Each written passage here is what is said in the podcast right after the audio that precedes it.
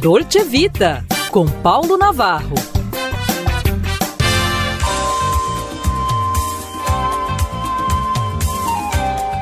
Olá, amigos. Em pauta, a família. E passando pelos pequenos aí. Eu mesmo tenho um pequeno aí na faixa de 12 anos, sou pai e avô, né? Bem, depois de falarmos das mulheres essa semana aqui no dia 8, salve elas, né? Agora, começo do ano letivo, renovação da oportunidade de criar laços com os alunos e ajudar a construir histórias de vida. Especialmente em 2023, três anos depois da pandemia, um novo ciclo agora com mais esperança, mas ainda com muito trabalho. Para o Ministério da Educação, não há espaço para desatenção. Avaliados, alunos do segundo ano de ensino fundamental apresentaram queda na média em leitura e escrita. De 750 pontos em 2019, o índice foi para 726. Em matemática, a queda foi de 9 pontos de 750 para 741. A pandemia foi negativa, mas a tecnologia e a adaptabilidade do ensino nos mostraram que podemos ser mais resilientes. É preciso melhorar a educação com muito empenho dos professores de toda a comunidade escolar, além de familiares e do próprio estudante. É importante retomar a rotina com a tecnologia